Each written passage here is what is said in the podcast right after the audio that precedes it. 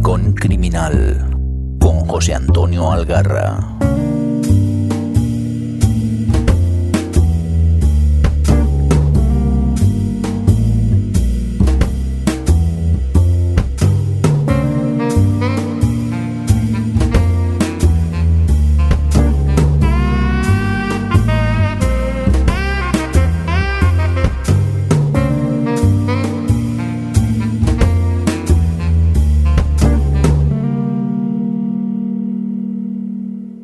Saludos, buenas gentes de lo criminal. Estáis escuchando el decimoprimer episodio del Rincón Criminal. Yo soy Juchu y os doy la bienvenida. Antes de nada, recordaros que tenéis disponible un nuevo e interesante episodio de entrevistas criminales donde charlo con Laura Gomara sobre su muy recomendable primera novela, Bien en Maldadas. Os la he recomendado mil veces, o sea, la tenéis que conocer sí o sí. En- está disponible en sons.red, ya sabes, la casa que nos acoge. Hoy os traigo a un autor muy especial para mí. Especial porque me ha hecho disfrutar mucho con sus historias y especial porque murió demasiado pronto, Philip Kerr. Pero bueno, antes tengo que dar la bienvenida a un tipo que está haciendo que a mi reloj le falten horas y a mis semanas días. El liante que me embarcó en el proyecto de Negra Inmortal y algún lío más que ahora os contará, el caminero más negro y criminal, el señor Paco Atero. Muy buenas, tío. Hey, ¿qué pasa, Juchu? Muy buenas. ¿Qué pues? ¿Qué me cuentas? Oye, que yo no tengo la culpa. O sea, tu ritmo de vida y el tequila y esas cosas también te perjudican en cuanto a tu ritmo vital, quiero decir. Ah, bueno, inmortal. bueno, bueno, pero a mí todo este, todo este montón de libros que me traes me dan más dolores de cabeza que el tequila, ¿eh? Hay que tener a la gente distraída, más. bueno, ¿qué pues, tío? ¿Qué nos vas a recomendar o qué nos tienes que contar en este episodio? Bueno, pues mira, empezaremos por un acuerdo que hemos cerrado en Negra Inmortal. Bueno, y que tú eres parte protagonista también con. No me jodas. A ver, Sí. ¿qué, qué, qué, Eh. qué lío? ¿Qué lío me has buscado? Pues es, hemos, hemos cerrado un acuerdo con el taquígrafo de. Es un diario digital que dirige Carlos Quílez, eh, periodista y, y escritor. Joder. Y bueno, colabor- colaboraremos con ellos en su sección de cultura, pues han confiado, han confiado en nosotros eh, para hacer una reseña, una crítica semanal cada domingo. Así que cada domingo estaremos el equipo de Negra Inmortal, cuatro de, de nosotros, que los que te incluyo a ti, porque claro. Madre mía, eh, madre mía. Me han, me dicho el maño, el maño se tira, se tira donde sea y, y ahí que va. Oye, pues nada, oye, ha- ha- haremos un poder, que dicen en mi pueblo. A partir del próximo domingo estaremos cada semana en, en un diario que, digital que se, se ocupa de, de temas judiciales. Bueno, quieren ampliar el abanico de, de oferta que para el lector, para el visitante, y ahí estaremos eh, recomendando pues, pues esto que hacemos nosotros, ¿no? Esto de las lecturas negrocriminales. Qué guay. O sea, eh, haremos un poco como en Negra Inmortal, pero pero en, en un dominical, ¿no? Quiero entender. Sí, sí, efectivamente. Y, y- y, bueno, pues cada domingo recomendaremos tanto el True Crime, que ahora está tanto de moda, eh, la novela negra nacional, novela negra internacional. En fin, que, que estaremos ahí pues ofreciendo en otra rama más pues esto que, que nos ocupa. Bueno, vale, hasta ahí bien, ¿no? Ya más complicado la vida un poquito más.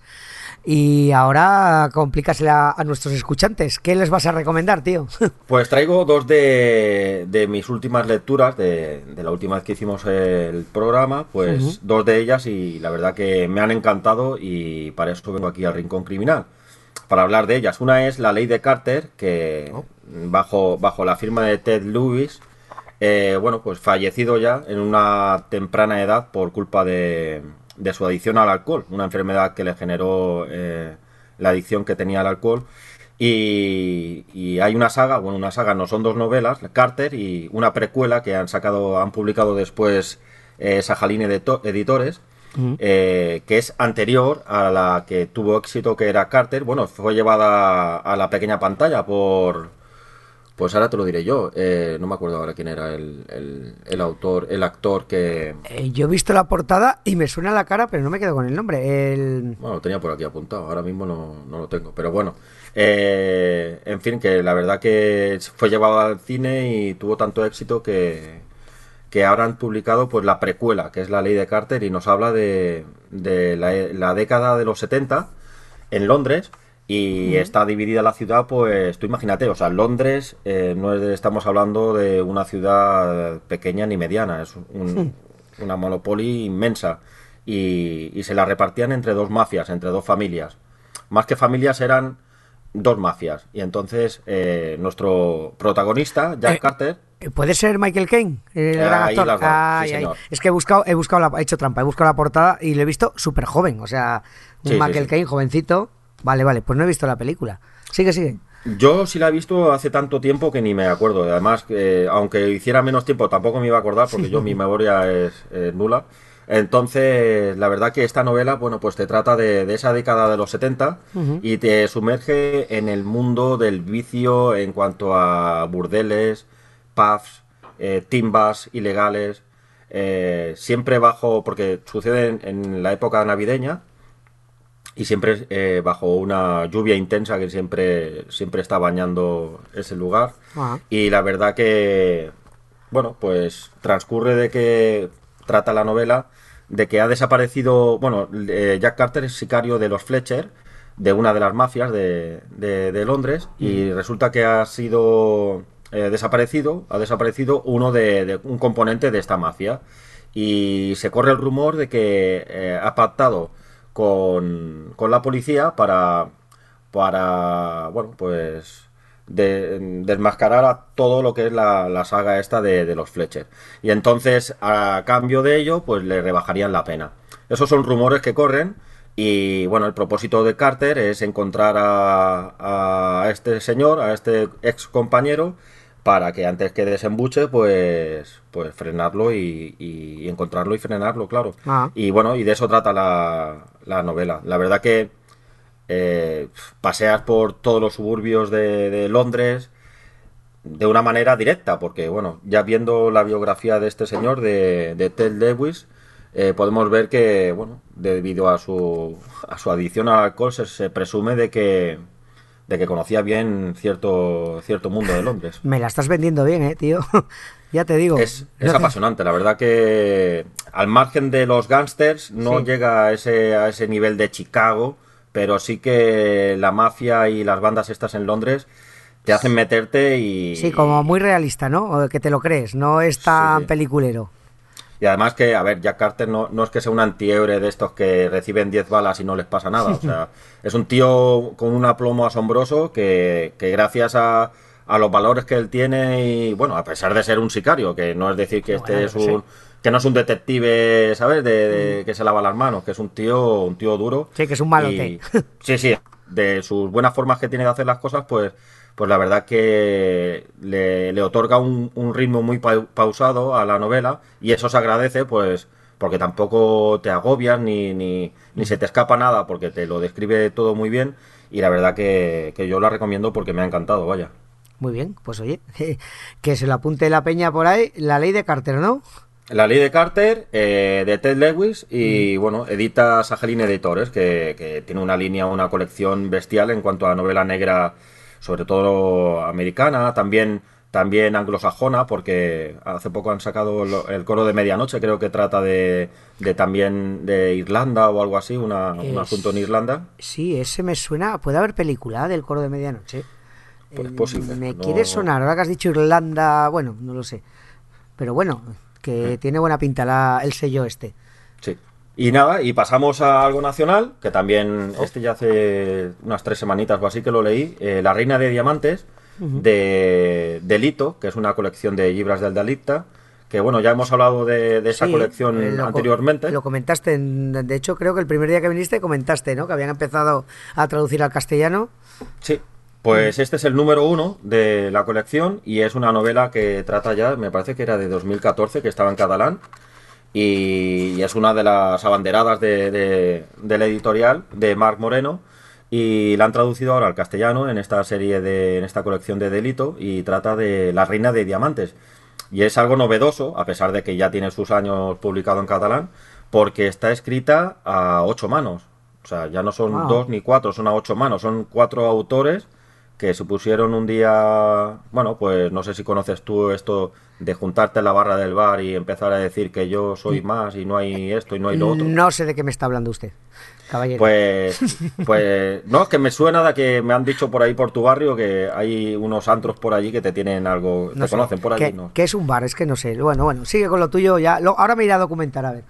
Pues se ve que de, de juntarse cuatro amigos que son escritores y empezar a sacar ideas, pues llegaron al momento de que decidieron de, de tirar adelante pues una novela eh, que podemos decir del género pulp, Ah. es bastante dura, es sin censura. Y, y bueno, que está bien delimi- delimitada, es una novela corta, porque tiene, ahora mismo te lo digo, son 189 páginas, pero dividida en cuatro capítulos, cuatro capítulos que cada una te lo pone, te lo pone bien delimitado, quién escribe en cada capítulo, son, van, correlativamente van los, los autores escribiendo, y, te enfoca eh, la novela en cuatro voces. O sea, hay una trama que trata de, de una banda de kosovares que salen de la guerra de su país con el rabo entre las piernas y llegan a la Costa Brava y tienen que, bueno, tienen no, se dedican al, al robo de, de mansiones de lujo. Y en una de ellas, pues, entran a robar en una mansión de un ruso, de la mafia rusa, y el botín es una caja con diamantes, que Ajá. de hecho la novela se llama La Reina de Diamantes. Entonces, pues los autores no- nos ofrecen el- la posibilidad de poder conocer esta trama vista desde cuatro, ya no desde cuatro autores, sino de- desde cuatro voces distintas dentro de la trama. Nos hablan de los kosovares, los kosovares, eh, nos ponen las voces en la mafia rusa, nos ponen la- las voces en las, el perfil femenino que las, las protagonistas femeninas que, que están dentro de la novela, de la trama.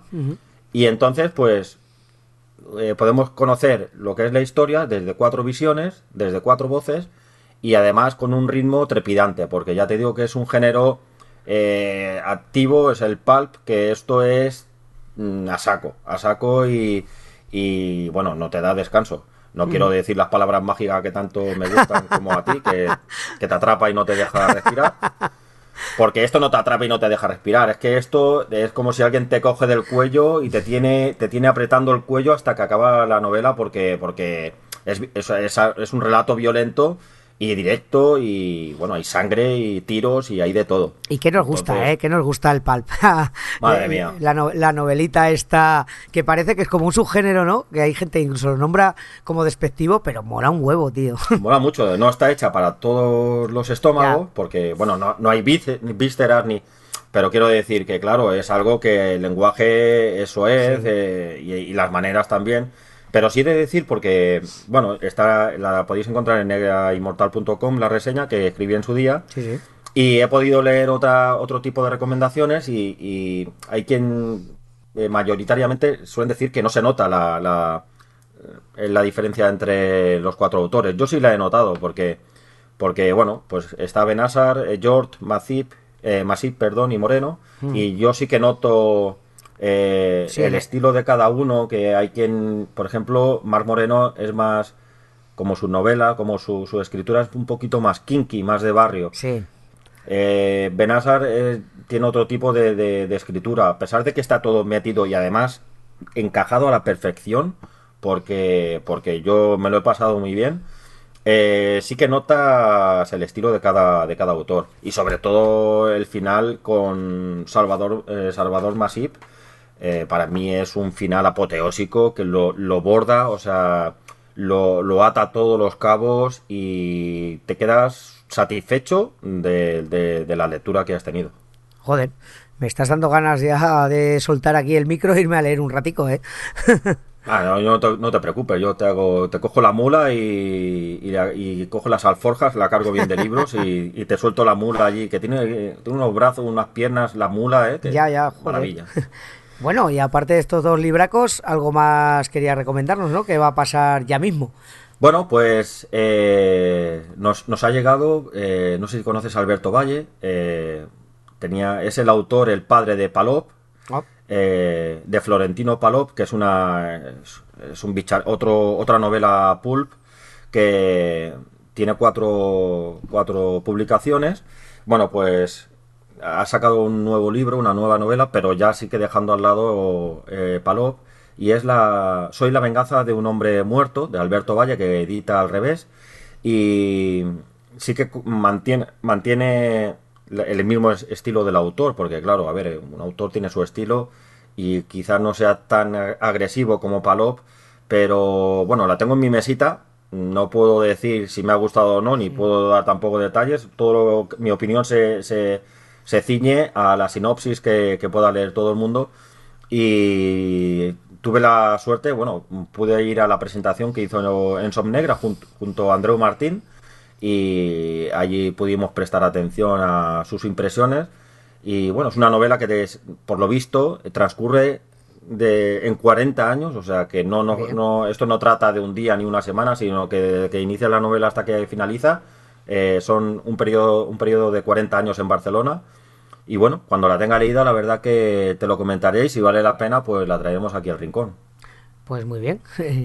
Eh, bueno, eh, nada más. ¿No había alguna historia que me querías comentar que va a pasar en abril? por ahí algún certamen, alguna algún evento o me lo estoy inventando. No. No. Pues sí, en abril tenemos tenemos ah. la Pascua Negra, sí, sí, en Cubellas Noir. Eh, ahí quería llegar yo. pues bueno, la gente de Cubellas organiza un día, una jornada que viene Emily Bayo de Mes que Rabia, eh, una novela también de Libros del Dalita, que es en catalán. Y seguidamente también vendrá Félix J. Palma con El abrazo del monstruo, que edita Destino, y también hará la presentación de su novela. Eso será el día 20 de abril, que es sábado de Semana Santa. Así que los amigos de Cubellas Noir nos invitan a todos a pasar una jornada literaria y también habrá vermutito bueno de allí de la zona. Así que cualquiera que estéis por allí estáis más que invitados. Perfectísimamente. Oye, además espero espero publicar esto antes de esa fecha, seguro, vamos. Y los que lo escuchéis, ya sabéis, os vais a Cubelles, que seguro que lo paséis bien. Y ahora, antes de despedir a este señor, que no hace más que complicarme la vida, voy a hacer un par de recomendaciones yo. Eh, siguiendo el hilo de lo que ha dicho él, me vuelvo con Gibres del Delicte, o al final voy a aprender catalán yo, ya verás, en su sello Delito, y, hay una novela que es la segunda, creo, eh, si no me corrige Paco, es la segunda que publicaron después de la que ha comentado él, que se llama Lemmings. Los que seáis viejunos como yo, eh, sabréis que los Lemmings es uno de un videojuego que había por los 90. Eh, trataba de unos, unos bichicos que eran como unas ratillas que iban andando hacia el precipicio y su destino era siempre esmocharse. O sea, iban andando recto y morían. Pues bueno, esta novela es una novela que recomiendo y porque me ha sorprendido mucho, porque es, es como, como la anterior, por lo que ha dicho Paco, yo no la he leído, la de la Reina de Diamantes esta, es, es un, un género pulp, eh, una novela pequeñita, eh, muy negra, eh, muy sucia, y de personajes de estos que, al igual que los lemmings, parece que están predestinados a, a, lo peor, ¿no? Van directos a, pues eso, al desastre. Pero está contada de una manera muy curiosa, de, en segunda persona. De hecho, hoy lo hablaba con una amiga mía eh, que se la he recomendado y decía, no es frecuente utilizar la segunda persona. Digo, no, la verdad es que no. Puede, puede chocar un poco, pero os voy a decir un pelín de la trama. Eh, eres un tipo que despiertas en una, en una nave industrial lleno de mierda por todos lados y con dos muertos y sin acordarte ni quién eres ni cómo has llegado allí. Y a partir de allí eh, vamos intentando recordar quién somos, por qué estamos allí, cómo, qué ha pasado. Y la verdad que es apasionante porque es, es cortita, es directa pero está narrada de tal manera que tú vas descubriendo toda la trama a la vez que el protagonista. Y yo la recomiendo mucho, ¿eh? La verdad que, es un, libro de Jordi Dausa, que no lo conocía, no sé, mm, de hecho me vais a matar, pero ni siquiera sé si es su primera novela.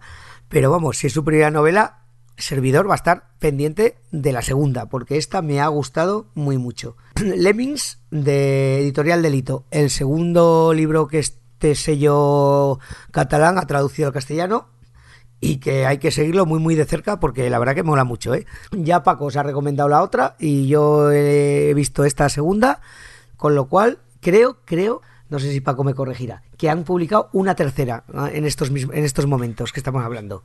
Sí, sí, la verdad que sí. Es eh, No digas nada, no digas res, de Raquel Gámez Serrano y ya, ya está puesta a la venta. ¿Ves? Pues eso, chicos, no, no perdéis de vista eh, si os va el género negro más auténtico, más pulp, este sello no debéis perderlo de vista.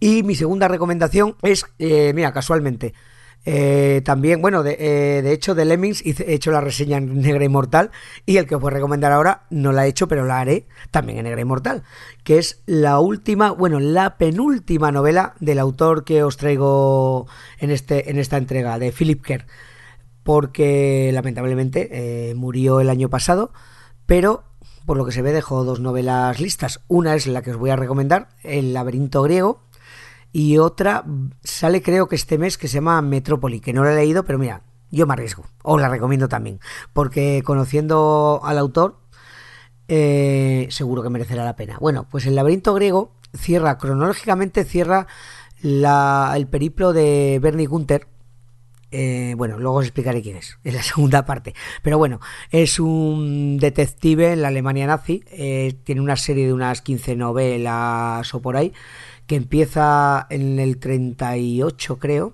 sí, más o menos. Y luego va haciendo como flashback hacia adelante, hacia atrás, eh, veremos todo el periodo del nazismo, veremos la posguerra. Y en este, el laberinto griego, es el último que, que he leído, nos lleva al año 53, creo, y nuestro amigo Bernie mm, ya es un agente de seguros, o sea, ya no es policía, intenta olvidar su pasado, de hecho se cambia hasta de nombre y trabaja para una, para una aseguradora por ciertas circunstancias. Y lo mandan a, Grecia, me río yo solo, porque es la Grecia del año cincuenta y tantos y me recuerda tanto, tanto, tanto a la Grecia de, de mi amado Jaritos, de Petros Marcaris, que, que he disfrutado un montón. O sea, os recomiendo esta novela a todos los que me escuchéis si habéis leído toda la saga de, de Bernie Gunther. Si no, bueno, no empecéis por aquí. O sea, empezar por, por la primera, pero esta es una, una novela también escrita, con tan mala leche. Es, es eh, el cinismo del protagonista ya elevado a la máxima potencia.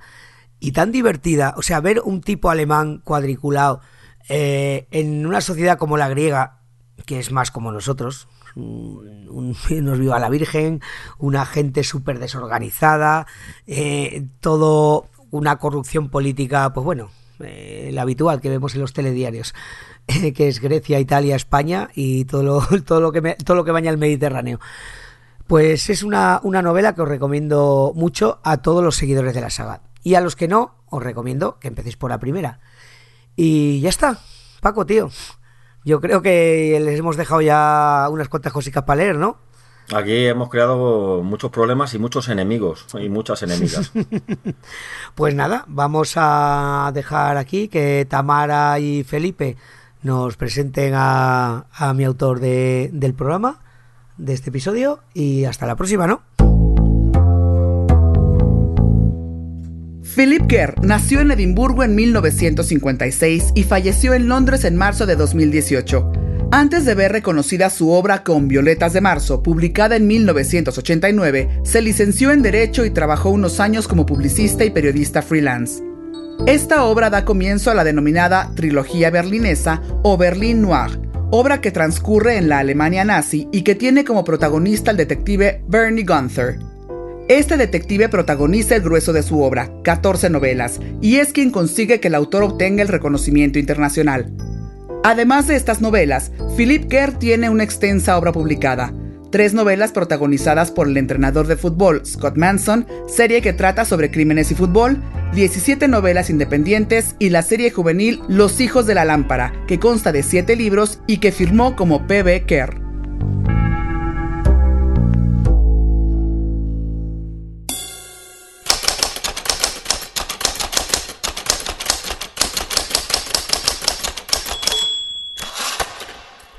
Berlín. Yo adoraba esta vieja ciudad. Pero eso fue antes de que se mirara en su propio reflejo y le diera por llevar unos corsés tan ajustados que apenas podía respirar. Yo adoraba las filosofías fáciles y despreocupadas, el jazz barato, los cabarets vulgares y todos los demás excesos culturales que caracterizaron los años de Weimar y que hicieron de Berlín una de las ciudades más apasionantes del mundo. Detrás de mi oficina, hacia el sudeste, estaba la comisaría central de policía, y me imaginé todo el duro trabajo que se estaría llevando a cabo allí para tomar enérgicas medidas contra la delincuencia de Berlín.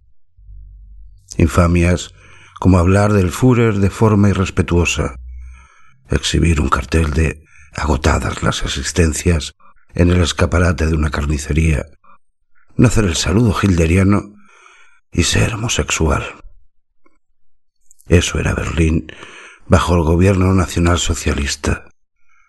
Una casa enorme y llena de fantasmas, con rincones oscuros, escaleras tétricas, sótanos siniestros, habitaciones cerradas y toda una guardilla llena de poltergeist sueltos, arrojando libros, cerrando puertas de golpe, rompiendo cristales, gritando en medio de la noche y aterrorizando a los propietarios hasta tal extremo que había veces que estaban dispuestos a vender su casa y escapar, pero la mayor parte del tiempo solo se tapaban las orejas, se cubrían los ennegrecidos ojos y trataban de hacer como si no pasara nada malo. Acobardados por el miedo, hablaban muy poco, ignorando que la alfombra se movía bajo sus pies, y su risa era esa clase de risa nerviosa que siempre acompaña a los chistes del jefe.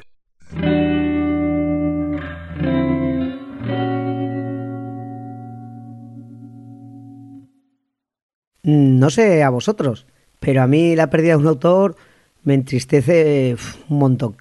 Ya sé que, que, su obra perdura y todas esas cosas, lo puedo volver a leer y demás, pero cuando alguien me ha aportado tanto, me ha hecho pasar tan buenas horas como este, pues me jode, me jode que no lo pueda hacer más. Vale, vale. No es el primer muerto ni será el último de mi rincón. Ya hablamos de Patricia Highsmith, pero claro, a esta la conocí ya muerta y mi querido Philip Kerr me dejó huérfano hace más o menos un año y con él se fueron las aventuras de uno de los personajes que más me han hecho disfrutar en los últimos tiempos. Y es que hay pocos tipos como Bernie Gunther. Mm, me lo presentó hace tiempo un tal Paco Camarasa. Os suena, ¿eh? Otra pérdida irreemplazable para el mundo de la cultura. ¿Qué coño? Para el mundo en general. Un buen día me dijo, eh, ¿conoces la trilogía Berlín Noir? Mm, dije, no, no ¿qué, ¿qué es eso? me dijo, la tienes en edición de bolsillo, editada por RBA y es de lectura obligada. Y claro, a mí cuando me venden algo así, pues me resulta imposible negarme. Así que espero de vosotros que al menos esta trilogía quede anotada en vuestra lista a fuego. Os encantará. Paco propone en su libro, libro que os he recomendado muchas veces y con el cual también deberíais haceros, Sangre en los estantes, el término Nazi Crime para todas aquellas novelas que combinan la temática negro criminal con el periodo nazi, desde el ascenso al hundimiento de Hitler hay unos cuantos autores, pero ninguno me ha seducido tanto como Philip Kerr. Bernie Gunther es una especie de Philip Marlowe que han arrojado al corazón de Alemania en uno de los momentos más horrorosos de su historia. Eh, no en vano que eres un admirador declarado de Raymond Chandler. Y eh, claro, ¿quién no? Eh, nuestro detective, o policía, a ratos, es un tipo alto, rubio, con la nariz rota, más bien chato. A mí, cuando lo leía, me venía a la cabeza el actor británico Michael York. Es un tipo rudo, muy duro. No, duran emplear, no duda en emplear la violencia cuando es menester. Es fumador, es bebedor, es mujeriego. De verbo fácil y rápido que nos va a dar momentos gloriosos con unos diálogos exquisitos. Y es una de sus características principales, por lo menos la que a mí más me atrae, es que es un cínico redomado. Es un superviviente. Eh, Bernie no es nazi, no es nazi, pero se las apaña para sobrevivir bajo, su yugo. Y claro, trabaja con ello casi siempre muy a su pesar. El autor nos lo presenta como un investigador privado que roza la cuarentena allá por 1936, en su primera novela, Violetas de Marzo. El título hace alusión al término despectivo con que los nazis de pura cepa, los nazis fetén, los de romper cristales, apalear gente, quemar libros, en fin, esas lindezas que hacían, pues con ese término se referían a los advenedizos, aquellos que se apuntaban al partido cuando éste ascendió al poder. ya vemos que en política está todo inventado. Bernie lleva ya unos años fuera de la CRIPO, la policía Reichskriminal. Perdonadme mi pronunciación, pero ya sabéis que ni el alemán ni ningún otro idioma que no sea el español y ni siquiera este se me da demasiado bien vocalizarlo. Bueno, pues allí no le fue nada mal. Ascendió rápidamente eh, tras ser artífice de la detención de Gorman, un asesino, un estrangulador en serie que tenía aterrorizada a la población. Pero en 1933 abandona el cuerpo, según sus propias palabras, poco antes de que los nazis y las purgas que de Goering lo echaran de allí. Él, como os he dicho antes, no es nacionalsocialista, ni les tiene ninguna simpatía, aunque todavía detesta más a los bolcheviques que por aquellos años de la República de Weimar andaban dando bastante por culo por Alemania. Sobrevive aceptando todo tipo de casos, muchos de ellos relacionados con la desaparición de personas, personas judías principalmente, a saber por qué. Pues bien, esto sucede mientras Goering es, después de nuestro querido Hitler, el tipo más poderoso de Alemania. Y cito a Goering, pues nuestro detective tendrá unas jugosas conversaciones con él. Bernie investiga el robo de, de unas joyas sustraídas a la hija de un magnate. Esta y su marido fueron asesinados durante el robo, pero sospechosamente al tipo rico solo parecen interesarle las joyas. En ese momento Berlín está resplandeciente.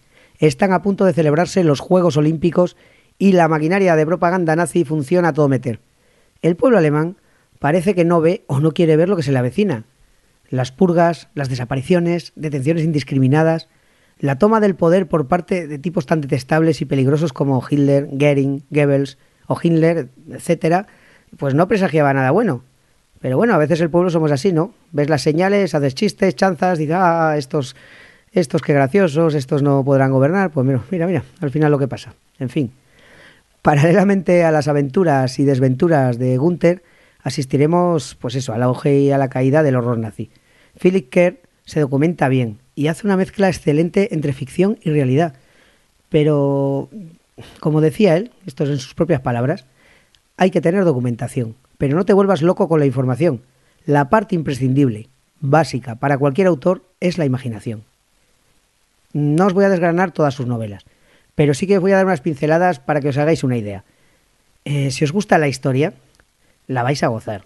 Si os gusta el noir más clásico, con diálogos inteligentes, y ácidos, eh, las FEMS más o menos fatales, el humo del tabaco, los ambientes chungos. ¡Buah! Este es vuestro hombre. No os decepcionará. Aunque pasarán 30 años entre la publicación de la primera y la última novela, de hecho, la que pone punto y final se acaba de publicar ahora mismo en inglés, por RBA también, que es quien ha publicado toda la obra. Son nada más y nada menos que 14 novelas. El título de esta última es Metrópolis y nos narra los inicios de Bernie en la policía en 1928.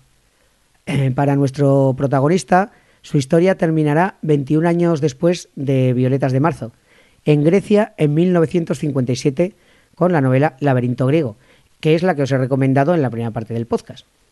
Y es la última hasta ahora publicada en castellano. Eh, muchas son las peripecias por las que pasará el bueno de Bernie, además de por muy variados escenarios. En la trilogía eh, vamos a ver mm, la parte que ocupa desde el ascenso y la caída del régimen nazi. Nuestro protagonista es forzado por las circunstancias a volver a la policía. Sigue resolviendo casos a la vez que asistimos al horror de la guerra, las persecuciones y el genocidio.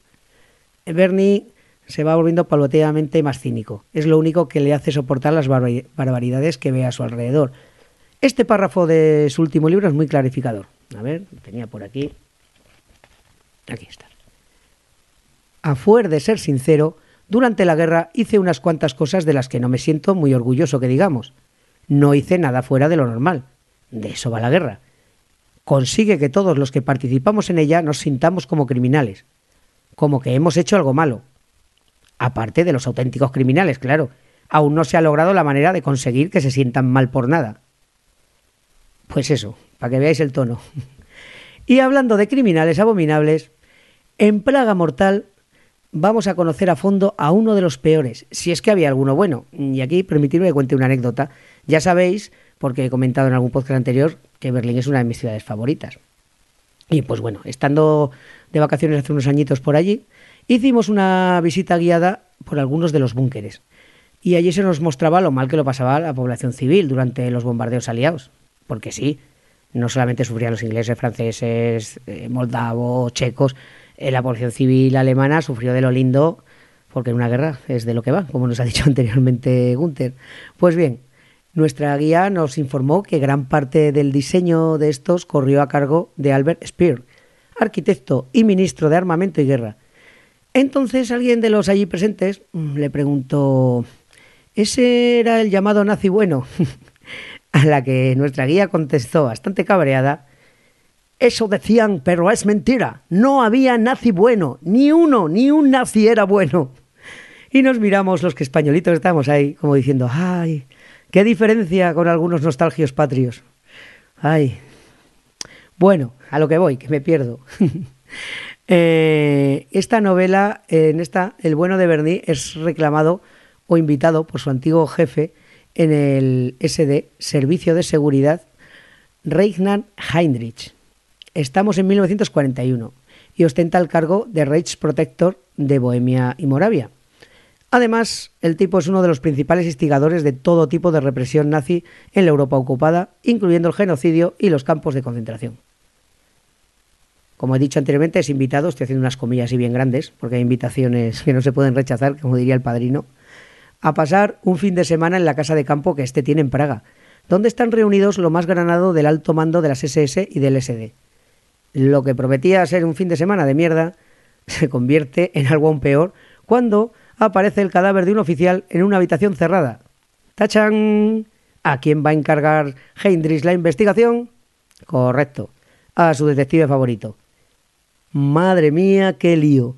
Todos los tipos más repugnantes, sádicos y poderosos del Reich junticos y le encargan encontrar al culpable de un asesinato de uno solo. Gunther aprecia la ironía del asunto, pero sabe que se juega algo más que su prestigio en este envite, y eso le impide carcajearse a gusto. Este es uno de mis favoritos. Combina perfectamente una historia puramente negra, con gángster, bajos fondos, una rubia, siempre hay una rubia, un enigma imposible y un Bernie más al filo de la navaja que nunca.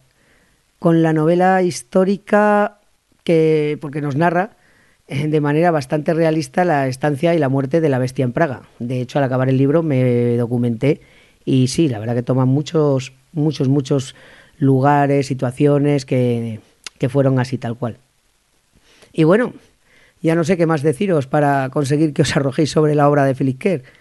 Entre otros eh, eh, lugares, pues visitaremos en distintas novelas, pues Buenos Aires, eh, La Habana, perseguiremos oficiales de las SS fugados tras la guerra, sobreviviremos a campos de prisioneros soviéticos, a la desnazificación, veremos que tampoco en el campo aliado todo, todo era de color de rosa, había muchos dobles juegos, eh, mucho de lo que nos cuentan en las novelas de espías se ve aquí reflejado también.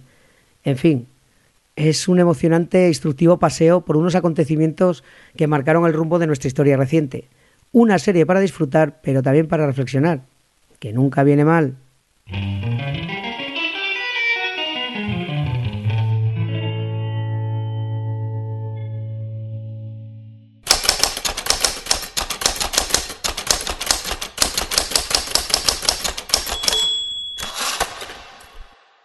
Aquella fue la primera vez que oí el nombre de Auschwitz, mientras disfrutaba de una cena excelente y un vino estupendo en un restaurante de lujo.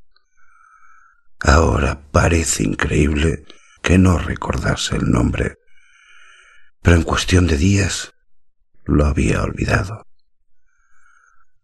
Años más tarde lo oí de nuevo, y esta vez no lo olvidé ahora sigue estando siempre conmigo. Y cada vez que pienso en él, puedo ponerle al menos un rostro y un nombre a los millones de personas que murieron allí.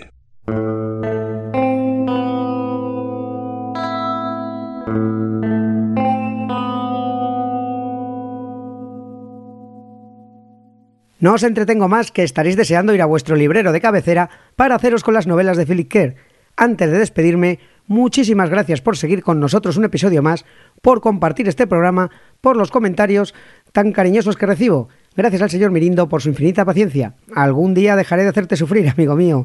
Gracias a Tamara León, la voz más padre a ambos lados del Atlántico, y al vozarrón de mi querido Rey Jaén. Se les quiere, amigos. También despido con un abrazo al camionero más criminal al este de la península, al tipo que quema más páginas que kilómetros al cabo del día y que ya es parte de esta familia, Paco Atero. Servidor que hace lo que puede por compartir con vosotros su afición, se despide. Ya sabéis que nos podéis encontrar en sons.red barra El Rincón Criminal. Allí está también nuestro spin-off Entrevistas Criminales, junto a otros interesantes podcasts de la red. Aprovecho para dar la bienvenida y recomendar nuestra última incorporación, Ciencias Poplíticas. Echadle una oreja que mola mucho. Un abrazo y recordad que esto es confidencial, en voz baja y muy secretito. Hasta aquí esta edición de El Rincón Criminal, un podcast alojado en Sons, red de podcast. Encuentra mucha más información de este episodio en nuestra página web, sons.red barra Rincón Criminal. Y descubre muchos más podcasts en sons.red.